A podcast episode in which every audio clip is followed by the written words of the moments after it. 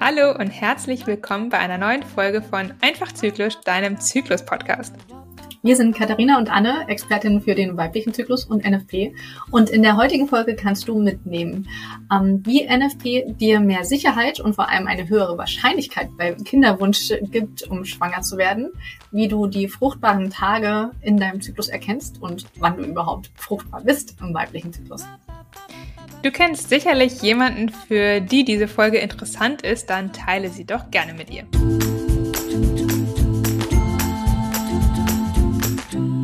Heute haben wir wieder ein sehr, sehr schönes Thema, wie ich finde. Und zum Einstieg, Anne, möchte ich dich mal fragen, du hast ja zwei Kinder, richtig? Ja, genau. Ähm, und du machst ja auch schon länger NFP. Hast du ja. denn damals, als du schwanger werden wolltest, auch ähm, NFP dafür genutzt sozusagen?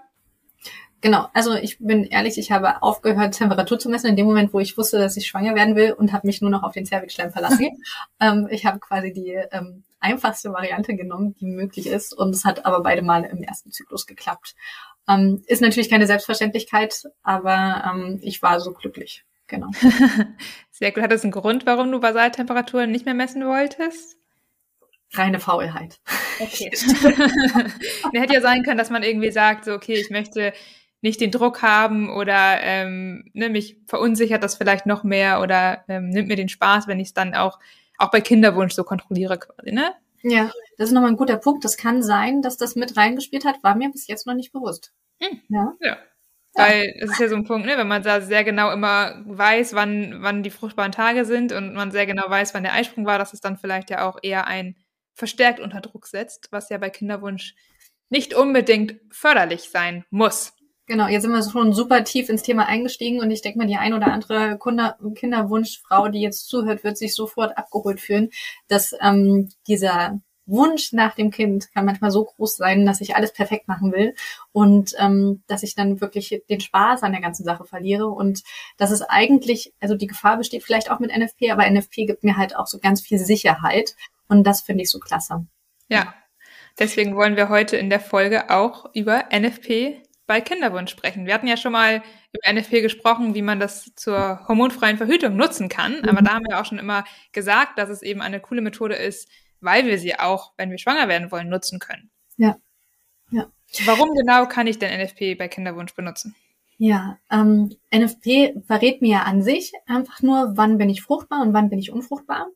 Ähm, sagt aber auch ganz viel über meinen Körper aus. Also habe ich überhaupt einen Eisprung und nicht nur regelmäßig eine Menstruation und äh, vorher vielleicht ein, gar keinen Eisprung gehabt. Also es verrät mir auch, ähm, kann ich überhaupt schwanger werden? Ja, habe ich mhm. den Eisprung gehabt? Es verrät mir, wie lang ist meine Gelbkörperphase, also die Zeit vom Eisprung bis zur nächsten Menstruation, die ja mindestens zehn Tage sein muss, damit ich eine Schwangerschaft auch aufrechterhalten könnte und gibt mir dadurch ähm, einmal die Möglichkeit, genau im richtigen Moment Geschlechtsverkehr zu haben, um meine Wahrscheinlichkeit schwanger zu werden zu erhöhen, aber gibt mir auch ganz viel Sicherheit, um zu sagen, okay okay, ich, es liegt, wenn es nicht klappt, höchstwahrscheinlich auch nicht an mir oder zumindest nicht an den zwei oder drei Sachen wie Eisprung fehlt oder Lutealphase ist zu kurz. Und falls der Kinderwunsch dann schon länger besteht, kann ich eben auch mit diesem guten Wissen, mit diesem wirklich hilfreichen Wissen zum Arzt, zur Ärztin gehen. Ähm, und die können ein paar Sachen dann als Gründe schon ausschließen und es braucht einfach deutlich weniger Zeit und weniger Untersuchungen, um rauszufinden, woran es dann dann wirklich liegt. Ja, das finde ich auch einen super wichtigen Hinweis, weil ich hatte auch irgendwann eine Statistik gelesen. Ich weiß leider gerade nicht mehr genau, wie viel Prozent es war, aber dass doch ein sehr großer Anteil, ähm, die länger brauchen, um sich ihren Kinderwunsch zu erfüllen, tatsächlich daran liegt, dass sie nicht das richtige Timing auswählen. Weil wenn man sich nicht mit dem Zyklus beschäftigt hat, dann denkt man ja häufig, okay, mein Zyklus, der Eisprung ist in der Mitte ungefähr, meine App zeigt mir das schon, wenn man eine App überhaupt benutzt sozusagen. Manche denken ja auch noch, sie könnten an jedem Tag im Zyklus einfach schwanger werden, sobald sie ungeschützten Geschlechtsverkehr haben. Da können wir vielleicht gleich auch nochmal drauf kommen, wann denn überhaupt nur die Chance besteht, schwanger zu werden. Ja.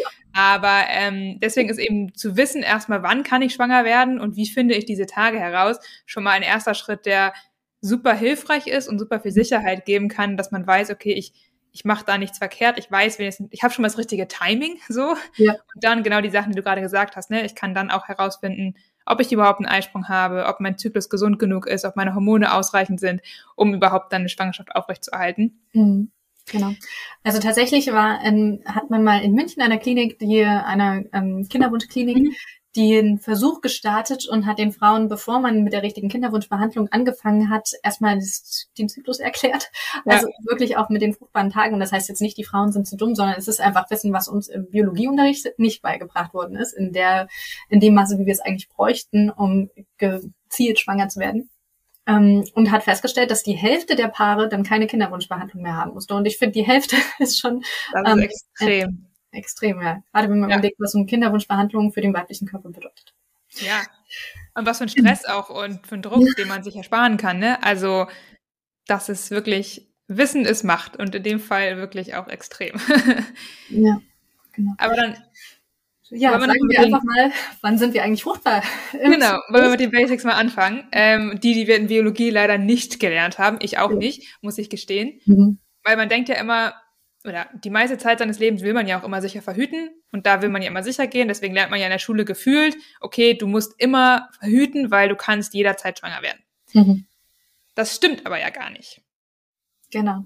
Sondern tatsächlich haben wir nur ein fruchtbares Zeitfenster von sechs bis sieben Tagen, je nachdem, wie man es rechnet. Einerseits liegt es daran, dass die Spermien bis zu fünf Tage in uns überleben können, also tatsächlich auch einfach warten können, bis dann endlich mal die Eizelle springt. Und die Eizelle, wenn sie dann gesprungen ist, ab dann bis zu 18 Stunden überlebensfähig ist. Und falls es zu zweieigen Zwillingen kommen sollte, kann es auch sein, dass innerhalb von einem Zeitfenster von sechs Stunden nochmal eine zweite Eizelle springt. Ähm, drei Eizellen springen hat man glaube ich, noch nie beobachtet. ähm, Gibt es einfach nicht, abgesehen davon, dass nach diesen sechs Stunden ist der Progesterongehalt in unserem Körper auch schon so hoch, dass es keinen weiteren Eisprung geben kann. Und dadurch hat man, sagt man, ähm, kommt eben von den Spermien diese fünf Tage Überlebenszeit, die wir fruchtbar sind, plus eben noch ungefähr einen Tag die Befruchtbarkeit von dem ersten oder bis zu zwei Eizellen, die in der Zeit springen können. Genau, das heißt, das fruchtbare Fenster, also die Tage, an denen du bei Geschlechtsverkehr schwanger werden kannst, sind ungefähr die fünf Tage vorm Eisprung, inklusive Tag des Eisprungs, so grob gesagt. Ähm, jetzt ist natürlich immer die Frage, okay, wie erkenne ich denn diese sechs Tage? Weil, was man dazu wissen muss, auch wenn die App einem das gerne anzeigt, man hätte an einem bestimmten Tag den Eisprung, ähm, ist das meistens nicht entspricht das oft nicht der Realität, denn man kann tatsächlich den Eisprung nicht vorhersagen, also gar nicht. Auch Ärzte können das nicht. Ähm, aber es gibt trotzdem ja ein paar Anzeichen, die darauf hindeuten, dass sehr wahrscheinlich in den nächsten Tagen sozusagen der Eisprung kommen wird. Ja, ähm, das ist eben dadurch, dass ich dieses fruchtbare Fenster in meinem Zyklus verschieben kann. Ähm, und ich weiß ja erst am Ende meines Zyklus, wie lang war denn eigentlich mein Zyklus? Und kann dann quasi rückwärts rechnen, wenn ich meine Lutealphasenlänge kann, wann war denn dann eigentlich der Eisprung, weil nämlich die erste Zyklusphase, also die Eizellreifung ist das, was variabel ist, wenn ich einen unterschiedlich langen Zyklus habe. Und deswegen kann ich eben nicht sagen, ich habe immer an Zyklustag 14 mal einen Eisprung und Zykluslängenunterschiede kommen eben wegen der Zeit danach, sondern es ist leider genau andersrum. Ja. Jetzt haben wir aber den Vorteil, dass wenn die Eizelle heranreift in ihrem Follikel, das ist so ein, so ein Bläschen drumherum, dann werden auf dem Follikel ganz viel Östrogene gebildet und die verteilen sich im Körper und machen natürlich auch was in dem Körper. Unter anderem wird ähm, unser Zervixschleim, also so ein Ausfluss, den wir haben, verändert und der Mutterwund wird verändert. Und wenn ich lerne, diese Zeichen zu lesen, und das ist gar nicht hochkompliziert, sondern tatsächlich wirklich ein sehr einfacher Geheimcode, den unser Körper uns da schickt, ähm, dann kann ich quasi sagen, wie nah bin ich dem Eisprung, weil ich weiß, wie hoch ist denn die Östrogenkonzentration in meinem Körper. Genau. Und der Zervixschleim, wie Anne gerade schon so schön gesagt hat, ist das, was viele immer Ausfluss nennen. Mhm. Ähm, und der Zervixschleim hat auch eine wichtige Funktion tatsächlich, was die Fruchtbarkeit angeht. Denn Zervixschleim ist eben ein Sekret, das gebildet wird im Gebärmutterhals und zwar ähm, ist es meistens, also für die meiste Zeit im Zyklus, ist das eher so ein dickliches Sekret, was eher so ein bisschen wie so ein Pfropf ist sozusagen, was den Gebärmutterhals abschließt, damit eigentlich eben nichts in deine Gebärmutter kommen kann. Also keine Krankheitserreger, keine Bakterien und aber auch eigentlich keine Spermien. Denn mhm. Normalerweise muss da ja nichts rein, sag ich mal, in deine Gebärmutter.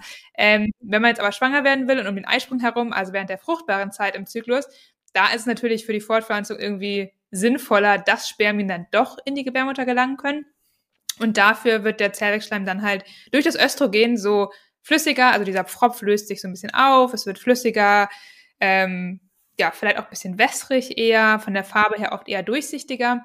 Und das ist dann ein Zeichen dafür, dass ähm, Östrogen eben relativ hoch ist und dieser flüssige Zervixschleim ist dann auch wichtig für die Spermien tatsächlich, damit sie überhaupt diese fünf Tage, die wir vorhin gesagt haben, die sie überleben können, dass sie das auch überhaupt tun können, denn der bietet so ein bisschen Transportmittel und Nahrung ähm, und ja, macht, sorgt einfach dafür, dass die Spermien weiter beweglich bleiben können und mhm. dann überhaupt zur Eizelle kommen können.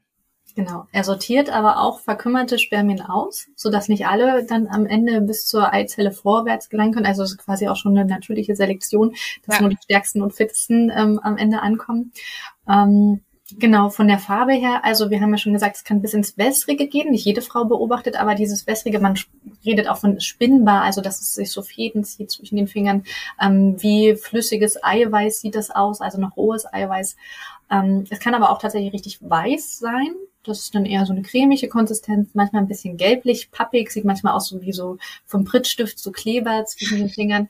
Ähm, all das ist völlig okay und völlig in Ordnung. Je nach Zyklusphase kann es eben auch ganz unterschiedlich aussehen. Ähm, manchmal sind auch rötliche Spotting mit drin. Das ähm, könnte ein hochfruchtbares Zeichen sein. Ähm, das nennt sich dann eine Eisprungsblutung, dass in dem Moment ein bisschen Zwischenblutungen sind. Zwischenblutungen haben wir übrigens auch schon eine Folge aufgenommen. Also einfach mal scrollen in unserem Feed und da reinhören. Wo ich ein bisschen vorsichtig wäre, wäre es, wenn es eher so grünlich aussieht mhm. und vor allem, wenn es anfängt, unangenehm zu riechen. Also säuerlich darf es riechen. Säuerlich ist einfach das, der pH-Wert in unserer Vagina und der ist völlig okay. Ähm, wenn es anfängt zu jucken und irgendwie übel riecht, also so ein bisschen faulig, dann ist es wahrscheinlich wirklich ein krankhafter Ausfluss. Dann kann es sein, dass ich mir eine vaginale Infektion geholt habe und dann darf ich auch mal zum Arzt oder Ärzten gehen. Auf jeden Fall. Genau, aber an diesem, ich sag mal, feuchter werden von Zervixschleim oder eher sichtbar werden im Zervixschleim kannst du eben erkennen, dass dein Östrogenlevel im Körper steigt, dass mhm. diese Follikel, also diese Eizellen heranreifen und dass dein Eisprung näher kommt. Und wenn du den Zervixschleim für dich ein bisschen beobachtest, dann kannst du eben sehr gut herausfinden, wann der so sein, man nennt es Höhepunkt hat, bevor es dann nämlich nach dem Eisprung wieder quasi rückwärts geht. Also dann wird der Zervixschleim wieder weniger sichtbar, eher wieder dicklicher, cremiger und das feuchte Gefühl verschwindet dann auch eher wieder. Mhm. Genau. Und ähm, ich habe immer wieder die Rückmeldung gekriegt und so ging es mir auch am Anfang auch, dass ich irgendwie nicht wusste, ist das jetzt schon Cervix-Schleim und muss der jetzt so aussehen? Und nach zwei, drei Zyklen habe ich aber mitgekriegt, okay, das wiederholt sich immer wieder. Also es ist wirklich ein ganz typisches Muster, außer man ist mal krank oder es kommt wirklich mal was extrem durcheinander, was aber seltener ist. Und das ist total ermächtigend, irgendwie dann nach dem zehnten Zyklus zu sagen, oh ja, stimmt, ist ja das. ähm, und dann war das sofort wieder zu erkennen. Genau. Ja, auf jeden Fall. Um, genau, jetzt hat mir gesagt, Zervixschleim ist ein Symptom. Jetzt kann ich aber ja auch den Muttermund beobachten. Ja, wollte ich auch gerade sagen. Ähm, der ist natürlich nicht so einfach zu beobachten. Also ein Zervixschleim vielleicht dazu nochmal, den kann ich einfach, wenn ich auf Toilette gehe und abwische, dann sehe ich es auf meinem Toilettenpapier. Manche Frauen nehmen es auch mit den Fingern ähm, am Vaginalausgang vorne ab. Man kann auch, wenn man sehr wenig Zervixschleim hat, den ähm, vom Muttermund richtig abnehmen. Ähm, da aber bitte auch innerhalb von einem Zyklus immer an derselben Stelle bleiben. Also immer auf dieselbe Art den Zervixschleim mir angucken. Ähm, der Muttermund ist ja quasi der Übergang von der Vagina in die Gebärmutter, ist nicht immer ganz einfach zu erreichen. Also geht am besten, wenn ich die Beine anziehe oder ein Bein hochstelle oder so. Ähm, und da muss ich dann wirklich mit ein, zwei Fingern reingehen und das abtasten. Ähm, auch hier bitte immer dieselbe Position und dieselben Finger nehmen, weil ich möchte nämlich vergleichen, wie hat sich der Muttermund von gestern auf heute verändert. Und da ist es so, dass der Muttermund in den unfruchtbaren Zeiten also wenn das Östrogenlevel relativ niedrig ist, ist der eher härter. Also mhm. man sagt immer so ganz gerne wie der Knorpel in der Nasenspitze. Ähm, er hat ein kleines Grübchen drin, das ist die Öffnung, die aber noch geschlossen ist. In dem Moment auch hat man meistens auch in der Nasenspitze tatsächlich so ein kleines Grübchen. Und ähm, ansonsten ist er recht ähm, niedrig. Also du kommst ganz gut da dran, ja. Und umso mehr Östrogen du in deinem Blut hast, umso höher zieht sich der Muttermund in der Vagina. Also es wird immer schwieriger, ihn zu erreichen. Und er wird weicher, manchmal bis so weich wie dein Ohrläppchen, also wirklich ganz weiche Konsistenz. Und dieses Grübchen da drin wird größer. Und mit ein bisschen Übung und vor allem, wenn ich jeden Tag das ähm, ertaste, kann ich diese feinen Veränderungen mitkriegen und weiß dann auch, okay, an meinen hochfruchtbaren Tagen, da ist es auf eine bestimmte Größe geöffnet, da hat es eine bestimmte Konsistenz und ähm, das ist auch total cool. Ja. Wie du schon gesagt hast, nach dem Eisprung ist es dann alles wieder reverse. Also ähm, es schließt sich wieder, es wird wieder härter und es äh, wandert in der Vagina wieder nach unten. Das heißt, es ist wieder leichter zu erreichen. Ja. Und auch beim Muttermund, finde ich, sieht man schön, wie er sich verändert, dass es eben eine Phase gibt, in der der Körper nicht möchte, dass etwas in die Gebärmutter kommt und dass es dann eben die fruchtbare Phase gibt, in der er für ein paar Tage sozusagen das Risiko eingeht, dass doch etwas in die Gebärmutter gelangen kann, nämlich hoffentlich dann Spermien sozusagen, ja. um die Eizelle zu befruchten und dass dann sich auch der Muttermund öffnet und die Spermien dank Zervixschleim und Muttermund überhaupt nur die Chance haben, in die Gebärmutter zu gelangen und zur Eizelle zu kommen. Ja, genau. Wann sind jetzt die, die beste Zeit, um Geschlechtsverkehr zu haben? Also wir haben ja, oder vielleicht sollten wir nochmal auf Temperatur eingehen. Ja. ich wollte gerade sagen, das ist jetzt ja, waren jetzt ja erstmal Körperzeichen, mit denen wir erkennen, dass unser Östrogenlevel steigt und dass der Eisprung wahrscheinlich bald stattfinden wird. Wir haben ja aber auch schon gesagt, wir können nicht vorhersagen, wann er stattfindet. Wir, was wir aber können, ist, wir können rückwirkend sagen, dass er stattgefunden hat. Was ja auch schon mal hilfreich ist, weil dann weißt du nämlich schon mal, für den Zyklus hattest du deine Chance und du musst es jetzt nicht mehr unter Druck versuchen, weiter ähm, sozusagen, weil du weißt, okay, für diesen Zyklus hattest du deine Chance, jetzt kannst du gucken und abwarten, ob es funktioniert hat oder nicht. Genau. Ja, also die Temperaturveränderung, wenn ich denn dann in der Hochlage bin, sagt man, also wenn die Temperatur sich deutlich erhöht hat und ich das dann auswerten konnte nach der symptothermalen Methode, sagt mir, der Eisprung war da und ab jetzt ist mein fruchtbares Fenster zu Ende. Ähm, was mir da noch einfällt, ist, ich kann jetzt, wenn ich, wir haben ja gesagt, dass sich das verändert, der Zervixschleim und der Muttermund und bei ganz viel Östrogen, da ist ja auf einem bestimmten Level. Ich kann nicht sagen, dass jetzt auch auf jeden Fall der Eisprung wirkt, also kommen wird. Es kann auch sein, dass der Körper, warum auch immer, noch mal kurz auf die Pause-Taste drückt. Mhm. Ähm, es fühlt sich so an wie, oh, es wird schon wieder alles rückwärts gemacht, also war wahrscheinlich mein Eisprung, aber es war nur Pause-Taste und irgendwann ein paar Tage später fängt der Körper nochmal einen Versuch an, den Eisprung zu starten und es wird quasi nochmal der Zervixschleim flüssiger, mehr ähm, der Muttermund öffnet sich wieder. Also wir können mehrere Höhepunkte beim Östrogen-Körperzeichen haben, Zervixschleim und Muttermund, aber nur einer davon wird im Eisprung, nämlich der letzte wird im Eisprung münden, wenn ich dann in dem Zyklus einen Eisprung habe. Genau, und den kann ich dann erkennen, wenn meine Basaltemperatur eben in die Hochlage wechselt. Genau. Dann weiß ich, okay, der Eisprung hat auf jeden Fall stattgefunden. Und das finde ich auch nochmal einen wichtigen Hinweis von Anne gerade, dass nicht in jedem Zyklus automatisch immer auch ein Eisprung stattfinden muss. Also es kann durchaus Zyklen geben, in denen die Temperatur gar nicht ansteigt und ja, man nennt es dann monophasisch, weil sie eben nur eine, eine Temperaturlage hat sozusagen. Ähm, und in diese Zyklen kann man natürlich auch nicht schwanger werden, denn ohne Eisprung wird keine Eizelle freigegeben und dadurch kann natürlich auch keine Schwangerschaft entstehen. Genau. Und keine Panik, wenn du das zum ersten Mal bei dir beobachtest. So ein bis zwei Zyklen pro, Mo äh, pro Jahr sind völlig in Ordnung. Das passiert einfach jede Frau. Das sind ganz viele Einflüsse auf den Körper, die wir nicht unter Kontrolle haben. Und da darf das auch mal sein. Wenn es deutlich öfter bei dir ist, dann gerne auch mal zum Arzt, zur Ärztin gehen und gucken, woran es liegt. Also da gibt es einfach die unterschiedlichsten Symptome und Krankheiten, Ursachen, die darunter liegen können. Einige sind gut behandelbar. Also das ist jetzt kein absolutes Ausschlusskriterium, dass du nicht schwanger werden kannst. Genau. Ja, jetzt haben wir ja gesagt, wir haben ein fertiles Fenster, also ein fruchtbares Fenster von ungefähr sechs Tagen im Zyklus. Mhm. Wir haben schon mal gesagt, okay, die fruchtbaren Tage finden wir ganz gut schon mal durch äh, ja, Beobachtung von Zervixschleim und Muttermund heraus. Dann, wenn der Zervixschleim eben ja, eher flüssiger ist, mehr sichtbar ist und der vielleicht auch so dehnbar oder wässrig mhm. ist und dann, wann der Muttermund offen und weich ist. Was sind denn die Tage mit der höchsten Wahrscheinlichkeit sozusagen? Mhm. Ja, so ein bisschen angedeutet haben wir es ja schon. Also erstmal vor meiner ersten höheren Messung, also bevor der Eisprung stattgefunden hat. Ähm, dann, was den Zervixschleim angeht, ähm, wir reden so von der höchsten Qualität, wobei die anderen Qualitäten sind auch alle fruchtbar, aber so die, die der Höhepunkt ist, nicht jede Frau beobachtet das, das muss man dazu sagen, ist eben dieses komplett durchsichtig, rennt weg wie Wasser, ist in Fäden ziehbar, ähm, einfach rohes Eiweiß oder rohes Ei klar. Ja. Ähm, und beim Muttermund ist es dieses schwer erreichbar. Er ist butterweich wie dein Ohrläppchen und sehr weit geöffnet. Ach, bei weit geöffnet kann ich vielleicht auch noch als Mutter dazu sagen, ähm, wenn du schon länger NFP machst oder vielleicht nach der Geburt zum ersten Mal das beobachtest, kann es auch sein, dass ähm, einfach durch die Geburt dein Muttermund sich ein bisschen anders anfühlt und dann in unfruchtbaren Tagen nicht mehr ganz geschlossen ist. Aber auch du wirst eine Veränderung im Muttermund merken in der Größe, wie weit er geöffnet und geschlossen ist. Ja, genau. Also tendenziell sind es tatsächlich die, ich glaube, zwei, drei Tage oder ja, ungefähr die ein, zwei Tage vor dem Eisprung sind die mit der mhm. allergrößten Wahrscheinlichkeit, schwanger zu werden. Einfach auch, ähm, vielleicht im Hintergrund nochmal, die Spermien, die brauchen ja doch auch eine Weile, bis sie bei der Eizelle ankommen. Denn wenn die Eizelle springt, dann ist sie ja noch ganz am, am Ende des Eileiters sozusagen, am Übergang zwischen Eierstock und Eileiter.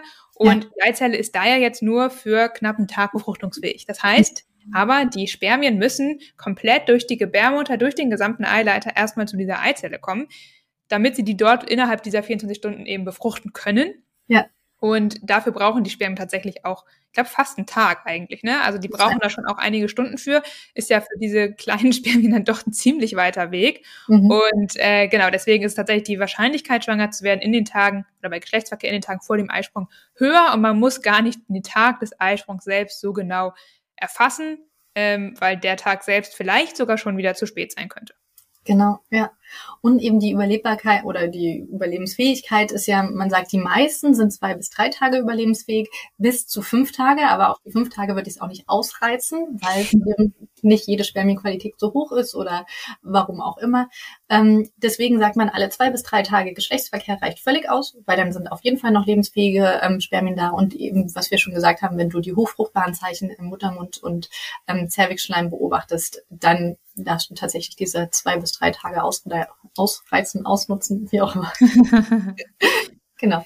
Genau. Vielleicht nochmal dazu so ein bisschen als äh, zu den Wahrscheinlichkeiten, schwanger zu werden. Denn auch wenn du jetzt alles richtig magst und sogar wenn du gesund bist, einen Eisprung hast, dein Zyklus super ist, die Spermien deines Partners total perfekt sind und du den richtigen Zeitpunkt triffst, also wenn eigentlich alle Zeichen auf, ich werde schwanger, ähm, stehen, ist die Wahrscheinlichkeit tatsächlich nur bei ungefähr 30 Prozent. Mhm. Also es kann durchaus trotzdem, auch wenn nichts los ist, locker drei, vier, fünf Zyklen dauern, bis ja. du schwanger wirst, weil die Wahrscheinlichkeit eben tatsächlich nicht so hoch ist, wie man immer gerne vielleicht denkt. Ja. Also da nicht verrückt machen. Das heißt nicht gleich, dass irgendwas nicht stimmt, sondern es ist einfach ein Spiel mit Wahrscheinlichkeiten. Und ja. manchmal hat man eben Glück und manchmal braucht man eben etwas Geduld dazu ja, ist auch ein hochkomplizierter Prozess, wenn sich dann Eizelle und Spermien das Gen gut miteinander verschmelzt und ähm, dann vielleicht eine genetische Nichtpassung dabei rauskommt. Und das heißt nur, dass diese zwei Zellen nicht miteinander gepasst haben. Das heißt nicht, dass die jeweils die Menschen miteinander nicht gepasst haben. Jede Eizelle, jede Spermie hat ein anderes Gengut in sich. Das ist ja die schöne Vielfalt. Mhm. Ähm, und dann auch bei der Zellteilung kann viel schief gehen. Bei dem Wandern bis in die Gebärmutter, was um die neun Tage dauert, kann viel schief gehen. Also das gibt wirklich ganz, ganz viele Gründe. Und das heißt noch lange nicht, dass ihr nicht miteinander fähig seid, Kinder zu kriegen, probiert es einfach noch ein, zwei Monate länger. Genau.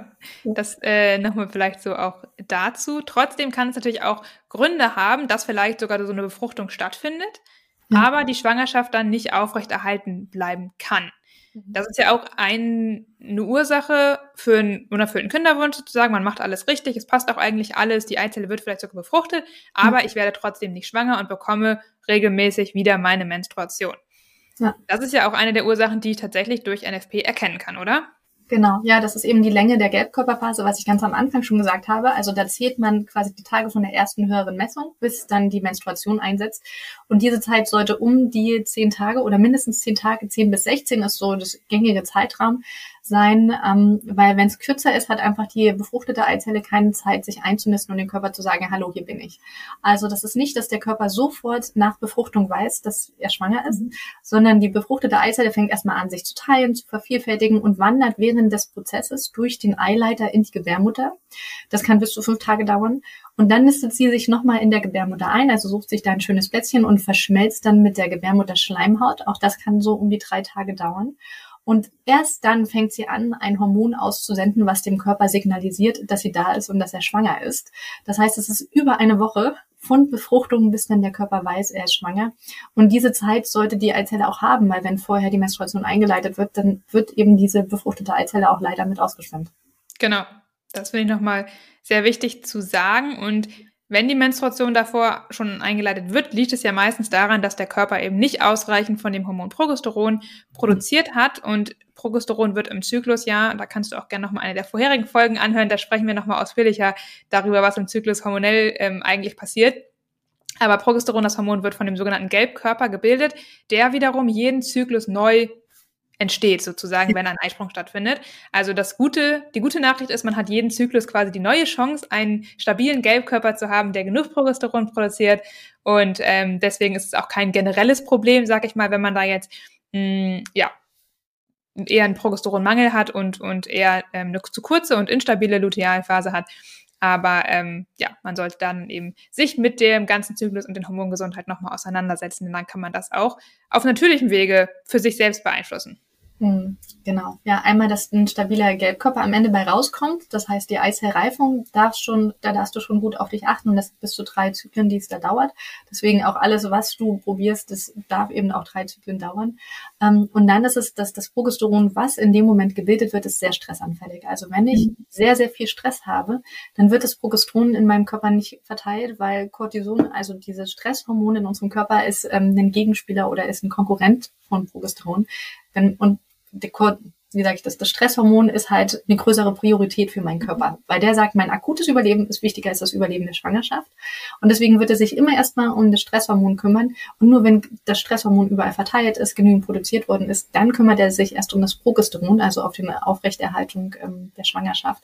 Und da darf ich schon mal auch jeden Zyklus bei mir achten, sorge ich denn dafür, dass mein Stresslevel recht niedrig ist und mein Stresshormonlevel einfach immer wieder runtergefahren wird. Ja. ja. Habe ich genug Entspannungsübungen, ernähre ich mich ausreichend, hungere ich nicht, mache ich nicht zu viel Sport, was auch immer meinen Körper so stresst. Ja, das finde ich nochmal wichtig, dass Stress eben nicht nur bedeutet, dass ich viel auf der Arbeit zu tun habe, weil viele Leute sagen immer, ja, ich bin ja gar nicht gestresst. Ja, ja aber Stress kann auch psychischer Druck sein, ja. ähm, kann auch, ja, Unstimmigkeiten in der Partnerschaft sein oder mit einer Freundin, mit Familie, kann auch, wie du gerade gesagt hast, Sport, Ernährung, da gibt es sehr viele Themen, die einen stressen oder die den Körper stressen, sag ich mal, die man vielleicht ähm, subjektiv gar nicht als Stress bezeichnen würde. Hm, genau, ja, der mentale oder emotionale Stress ist nicht das einzige, sondern für den Körper gibt es noch viel mehr Stressoren, sagt man ja, ja. dazu. Ja. Genau. Ja, und da ist es einfach, das gibt einen Fass, was nicht überlaufen sollte. Und mhm. wenn eben die körperlichen Stressoren sehr hoch sind, dann brauchst du gar nicht mehr viel emotionalen Stress, damit das Fass für den Körper überläuft und die Schwangerschaft nicht stattfindet. Und ich glaube, da sind wir auch schon wieder bei einem guten Punkt, was Kinderwunsch angeht, nämlich den Druck, den man sich macht. Ne? Und äh, das erlebe ich leider immer wieder. Ähm, meine Story jetzt am Anfang war wahrscheinlich auch nicht sehr produktiv, dass ich gesagt habe, ich war, bin gleich im ersten Zyklus schwanger geworden, weil das automatisch Stress bei denen auslöst, bei denen es nicht im ersten Zyklus klappt. Ähm, und man vergleicht sich dann auch so ganz schnell mit den anderen, die schon schwanger geworden sind. Und dann kommen ganz viele Selbstzweifel und alle Ängste, alle Zweifel lösen automatisch Stress in mein, also schütten automatisch Stresshormone in mir aus, ähm, ob ich das nun möchte oder nicht. Und da darf ich gerne auch ähm, gucken, was kann ich mir Gutes tun, um das an Stress wieder runterzufahren. Sei es mir auch alle Gegenbeispiele bewusst zu machen, ähm, wohlwollend mit mir umzugehen, mich zu informieren. Wir haben ja schon gesagt, Zykluswissen ist ja tatsächlich Macht, ähm, damit ich mich einfach sicherer fühle, mich mit Statistiken und Wahrscheinlichkeiten ein bisschen auseinandersetzen. ist ja nichts hochkompliziertes, sondern einfach klar machen, es ist nicht normal, im ersten Zyklus schwanger zu werden. Genau, die Wahrscheinlichkeit ist halt tatsächlich sehr, sehr gering und man muss dazu sagen, wir hatten jetzt ja vorhin gesagt, ne, in einem Zyklus ist die Wahrscheinlichkeit ungefähr 30 Prozent schwanger zu werden, auch wenn alles super läuft. Ja wenn man jetzt NFP anwendet, das zeigen zumindest die Statistiken, und dann wird man tendenziell schon schneller schwanger, weil man eben sehr viel besser dieses fruchtbare Zeitfenster treffen kann und viel sicherer ist und diese Biologie dahinter einfach verstanden hat. Ja. Wir haben jetzt natürlich versucht, dir hier in der Folge schon einiges davon mitzugeben, aber da gibt es natürlich noch ein bisschen mehr sozusagen, was man noch an Hintergrundwissen sich sogar aneignen kann, um dann auch ja. die Sicherheit zu haben, von der Anne gerade gesprochen hat. Ja. Und ich glaube, ich überlege gerade, die Wahrscheinlichkeit, innerhalb von drei Zyklen schwanger zu werden, ist dann schon bei über 70 Prozent. Ich müsste gerade nochmal nachgucken. Ich glaube um die 60, über 60 auf jeden Fall. Und ja. nach zwölf Monaten ist es dann schon bei fast 80 Prozent. Ja. Wenn ich mich richtig erinnere. Nachzuschauen. Ich habe die Statistik nämlich irgendwo. genau, aber du kannst ja vielleicht schon mal, wenn ich die Zahl nochmal raussuche, ähm, darüber sprechen, was ich denn noch Cooles mit NFP machen kann, wenn ich denn dann schwanger geworden bin. Genau, ich weiß nämlich deutlich früher, dass ich schwanger bin, als wenn ich jetzt einen ähm, Schwangerschaftstest machen würde oder zum Arzt gehen würde oder so, ähm, weil ich, sobald ich die erste höhere Messung habe, zähle ich ja die Tage, wie lang meine Lutealphase, meine Gelbkörperphase ist. Und wenn die länger als 16 Tage ist, man sagt so ab 18 Tagen kann man mit sehr hoher Wahrscheinlichkeit davon ausgehen, dass ich schwanger bin. Und das ist eine klasse Nachricht, weil in der Zeit wirken meistens die ähm, gängigen Hormontests, also die Schwangerschaftstests, noch nicht. Genau. Und was ich dann auch noch machen kann, was ich auch ziemlich cool finde, muss ich sagen, da habe ich früher nie so drüber nachgedacht. Ich kann ja auch, weil ich ja NFP anwende und durch die erste höhere Messung, die ich dann habe, kann ich ja sehr genau sagen, wann ungefähr mein Eisprung stattgefunden hat. Mhm. Ja, also ich weiß ja dann auch, wann ungefähr, ziemlich genau auf so ein paar Tage begrenzt, wann denn die Befruchtung stattgefunden hat. Mhm. Und auf der Basis kann ich halt viel genauer den voraussichtlichen Entbindungstermin berechnen, oh ja. als wenn ich jetzt ähm, meine letzte Regelblutung nutze. Also klar, wenn ich jetzt einen Zyklus habe, der jetzt 28 Tage und mein Eisprung war an Tag 14, dann ist wahrscheinlich das Ergebnis von beiden Berechnungen ziemlich genau das gleiche. Mhm. Aber wenn ich jetzt einen Eisprung habe, der früher ist als Tag 14 oder auch vielleicht einen, der erst an Zyklus Tag 20 oder vielleicht sogar 30 war, weil auch an einem späten Eisprung, der vielleicht erst an Zyklus Tag 30 ist, kann ich schwanger werden. ähm, dann ist natürlich die Berechnung auf Basis der ersten höheren Messung und des eigentlichen Eisprungs viel, viel genauer, als wenn ich meine letzte Menstruation nehmen würde. Mhm. Und das ist tatsächlich, ähm, äh, was dann die Schwangerschaftsverlauf angeht und den errechneten Geburtstermin, entscheidend. Ähm, gerade weil ja dann geguckt wird, wie weit hat sich der Fötus schon entwickelt. Ähm, da gibt es einfach ein paar Kriterien, dann kann es eben auch sein, dass Arzt, Ärztin behauptet, es wäre noch lange nicht so gut entwickelt, wie es sein müsste. Wenn ich aber weiß, die haben, ich hatte einen sehr langen Zyklus, ich hatte einen sehr späten Eisprung, dann kann ich dem widersprechen und sagen, nein, das stimmt nicht. Also mein Kind ist auch viel später entstanden, als ja. ihr es nach eurer letzten Menstruationsberechnung denkt. Und deswegen darf es auch so sein. Und auch was ähm, den Geburtstermin angeht, also Ärzte, Ärztinnen, Kliniken leiten ja gerne ein ab einem bestimmten Zeitraum, den ich über meinem errechneten Geburtstermin drüber bin. Und wenn ich aber diese Standpunktsicherheit habe, weil ich weiß, ich hatte einen deutlich späteren Eisprung, ähm, dann kann ich dem Ganzen auch widersprechen und meinem Kind noch die Zeit geben, tatsächlich auch sich auszureifen und ähm, den richtigen Zeitpunkt zu kriegen. Und wenn du dann schwanger bist und Problem mit deinem Arzt oder Ärztin hast und die das nicht gelten lassen will, dann darfst du dir auch gerne während der Schwangerschaft einen neuen Arzt, Ärztin suchen. Ich habe es damals getan, weil mhm. ähm, die Person, mit der ich vorher, bei der ich vorher war, wollte davon nichts wissen und ähm, ich wollte einfach die Diskussion nicht, dass für, bei mir eine Schwangerschaft frühzeitig oder eine Geburt frühzeitig eingeleitet wird, obwohl mein Kind noch gar nicht so weit ist. Ja, ja, also es ist halt super cooles und super wichtiges Wissen, finde ich, äh, stimme ich dir total, stimme ich total mit dir überein. Und ich habe jetzt auch die Statistik übrigens gefunden nochmal. Ja. Ähm, und zwar ist es so, dass insbesondere eben in den ersten sechs Monaten es hilft, seinen Körper zu beobachten. Also genau dann ist die, und der Unterschied zwischen NFP anwenden oder nicht NFP anwenden halt größer. Mhm. Und während Paare ohne NFP-Erfahrung zu falsch rum. Wenn Paare mit NFP-Erfahrung werden in den ersten sechs Monaten zu 88 Prozent schwanger, also 88 Prozent der Paare, die NFP anwenden, werden innerhalb von sechs Monaten schwanger. Und für Paare ohne NFP-Erfahrung liegt es in der gleichen Zeitraum bei ungefähr 74 Prozent. Mhm. Da sieht man schon, das ist ein relativ großer Unterschied im ersten halben Jahr vor allem. Genau. Schön. Okay, Gut. was noch zu sagen? Ansonsten, ähm, ich glaube, den Spaß nicht bei der ganzen Sache zu verlieren. also man kann es noch so wissenschaftlich machen und äh, den ganzen Körper beobachten, aber das bitte nicht als ich muss meinen Körper jetzt ähm, trimmen und äh, nach Technik und ähm, mathematisch korrekt ähm, auswerten, wann ich das nächste Mal jetzt wieder Geschlechtsverkehr haben soll, sondern es darf bitte auch noch Spaß machen. Und spätestens, wenn ich dir sage, es muss nicht mehrfach am Tag sein und vor allem auch nicht jeden Tag, dann nimmt es, glaube ich, nochmal viel Druck raus und dann darf ich da auch gerne nochmal gucken, wann ist denn eigentlich die Libido am größten? Und die ist meistens auch um den Eisprung, vor dem Eisprung am größten. Und dann darf ich wieder auf mich selbst hören. Ja, vielleicht möchte ich nochmal ganz kurz, weil du es gerade gesagt hast, ähm, noch ein paar Sachen auch dazu sagen weil du gerade, ich glaube, verbiegen auch irgendwie meintest oder sowas, weil es gibt ja auch so Mythen, dass man irgendwie, die Frau darf auf gar keinen Fall oben sitzen oder man sollte noch fünf Minuten mit Beinen nach oben im Bett liegen bleiben. Ähm, das sind alles Themen, da musst du dich überhaupt nicht mit stressen, weil die Studien zeigen, dass das überhaupt keinen Einfluss hat. Also die Gravitationskraft macht hier wirklich keinen Unterschied. Liegt auch daran, dass der Muttermund und die Gebärmutter jetzt nicht genau senkrecht sozusagen über deiner Vagina sitzen, sondern das ist eh alles so ein bisschen nach hinten verlagert.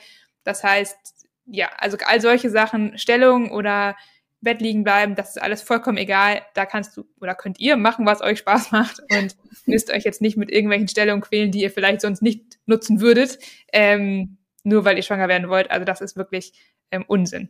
Mhm. Genau. Ja, tatsächlich ist es ja so, dass die Spermien gar nicht von alleine wandern, also sondern nur die letzten ein, zwei Zentimeter im, im Eileiter dann zu der Eizelle schwimmen, sondern vorher werden die eigentlich durch so kleine, feine Härchen in den Eileitern transportiert, beziehungsweise im Muttermund oder in der Gebärmutter auch, weil die Gebärmutter sich bewegt. Ja? Also ja. einmal zur Menstruation macht sie ja so melkartige Bewegungen nach unten und um den Eisprung herum melkartige Bewegungen nach oben und transportiert ähm, die Spermien nach oben. Und da, das funktioniert auch, wenn ich aufrecht stehe oder sitze. Ja, ja genau. Schön. Schöne Biologie. Und weil du es jetzt gerade nochmal angesprochen hast, dieses Gefühl, dass die ähm, Gebärmutter ja auch was tut sozusagen während des Einsprungs. Es gibt noch ein Symptom, worauf man auch achten kann, wenn man ähm, schwanger werden möchte.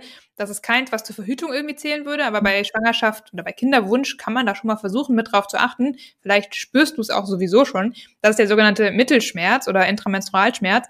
Das ist so ein, ja, bei manchen ist es ein Druckgefühl irgendwie in den Eierstöcken, bei manchen ist es richtig Schmerzen, fühlt sich an, als hätte man seine Menstruation oder ja, auch so ein Spannen im Rücken irgendwie. Das ist ganz unterschiedlich und es kann bei manchen auch plötzlich auftreten und ganz intensiv sein und bei manchen ist es einfach ja über Tage oder auch vielleicht Stunden hinweg so ein Gefühl einfach im Unterleib.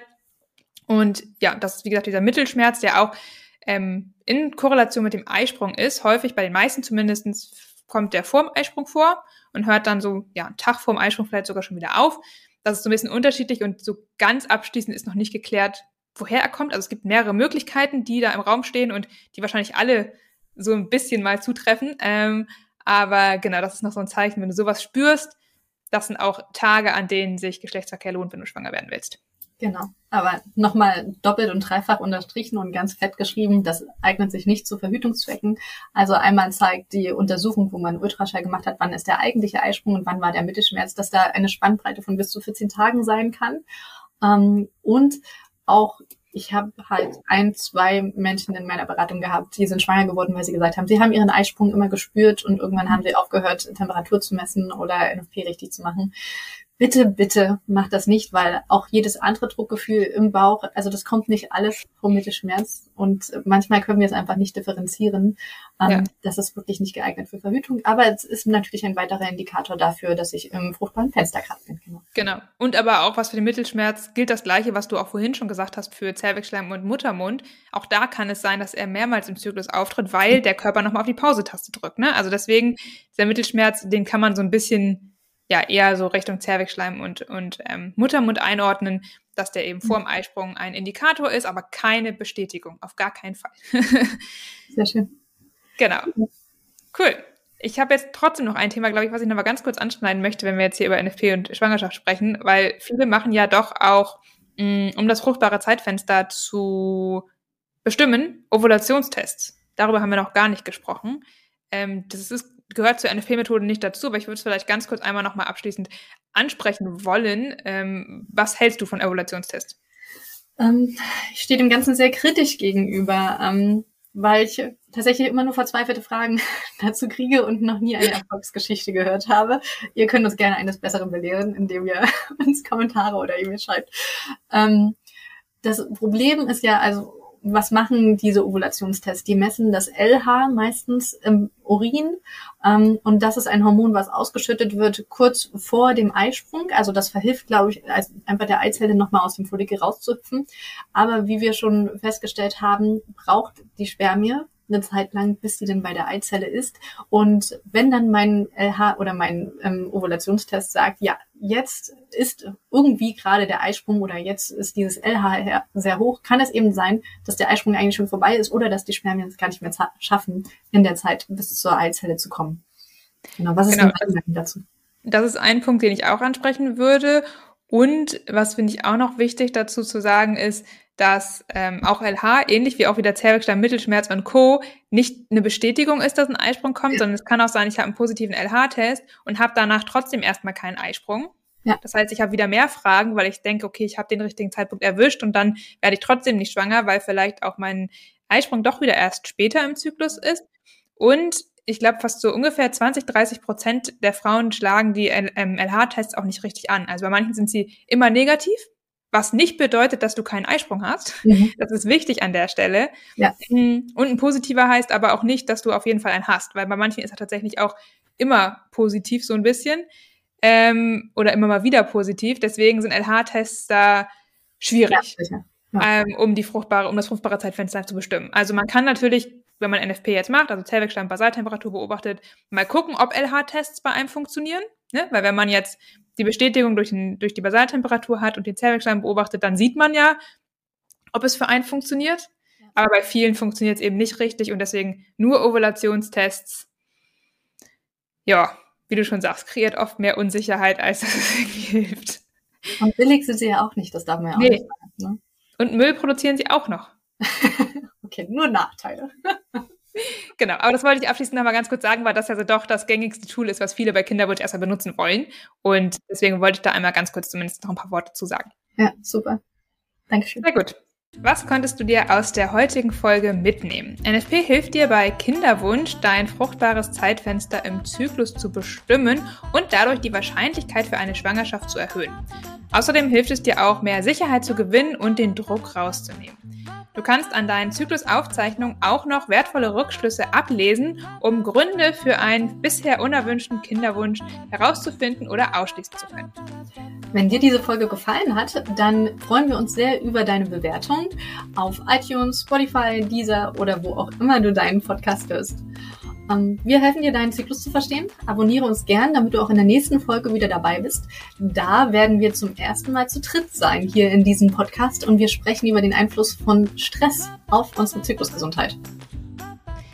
Wir freuen uns darüber, wenn du auch das nächste Mal wieder bei Einfach Zyklisch dabei bist. Und in der Zwischenzeit findest du uns wie immer in den sozialen Medien auf Instagram, Facebook, auf YouTube und natürlich auch auf unseren Websites. Und alle Links dazu findest du wie immer hier unten in den Show Notes.